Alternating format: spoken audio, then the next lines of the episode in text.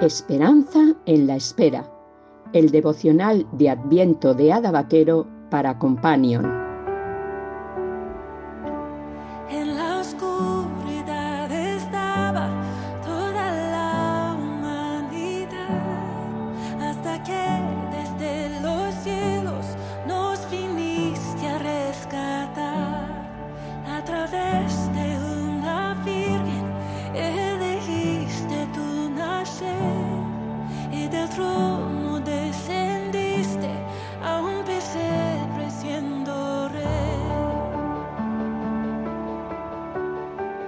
De diciembre.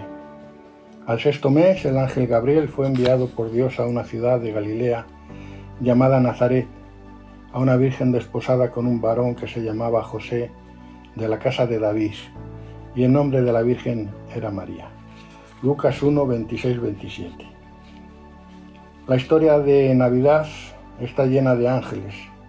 Un ángel anuncia a Elizabeth que nacerá Juan, un ángel anuncia a María que nacerá Jesús, un coro de ángeles anuncia a los pastores que ha nacido el Salvador. Estamos tan acostumbrados a leer y releer esta historia que no sé si todavía nos sorprende.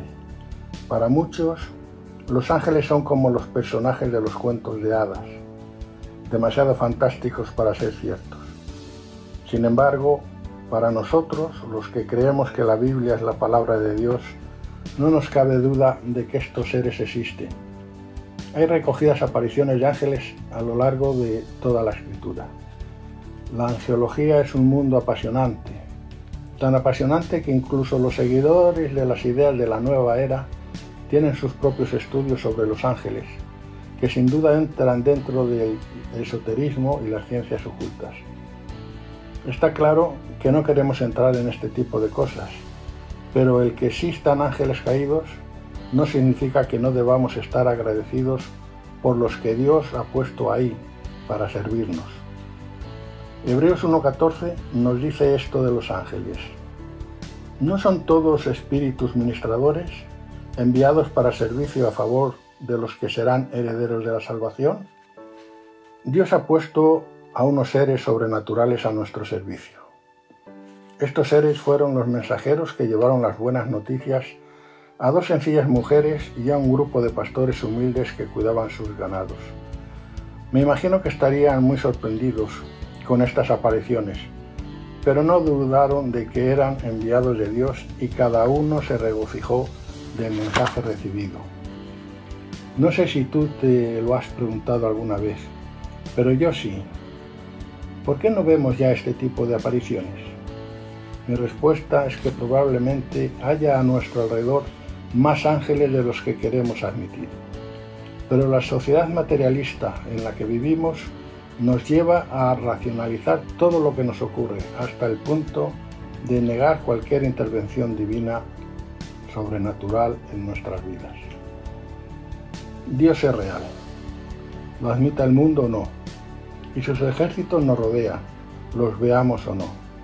No estamos solos en la lucha contra el mal, Emanuel y sus ejércitos nos protegen y nos acompañan cada día. Por alguna razón se le conoce como Yahvé de los ejércitos.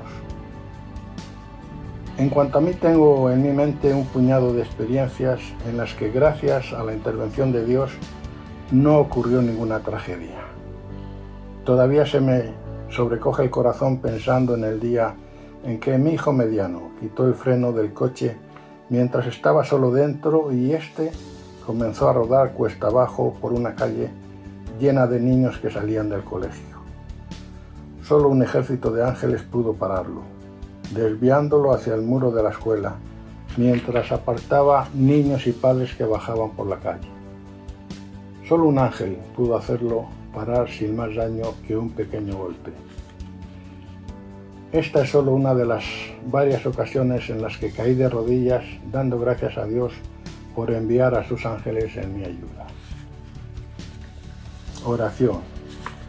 Señor, estoy seguro de que tú eres todopoderoso y también omnipotente. No necesitarías de ángeles para cumplir tus propósitos. Sin embargo, así te ha placido hacerlo y todo lo que tú haces está bien hecho.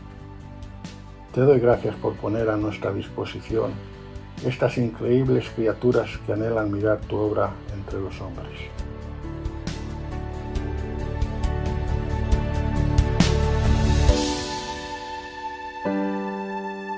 Companion, la Asociación para el Cuidado de los Mayores, te ha ofrecido Esperanza en la Espera, mientras llega la Navidad.